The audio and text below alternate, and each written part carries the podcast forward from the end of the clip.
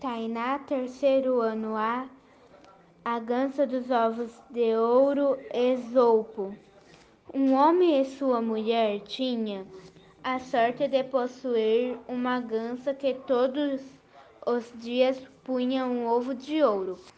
Mesmo com toda essa sorte, eles acharam que estavam enriquecendo muito devagar, que assim não dava. Imaginando que a gança deveria ser de ouro por dentro, resolveram matá-la e pegar aquela fortuna toda de uma vez. Só que quando abriram a barriga lá e lá e pegar aquela fortuna toda de uma vez, só que quando abriram a barriga da gança, viram que por dentro ela era igualzinha, igualzinha a todas as outras.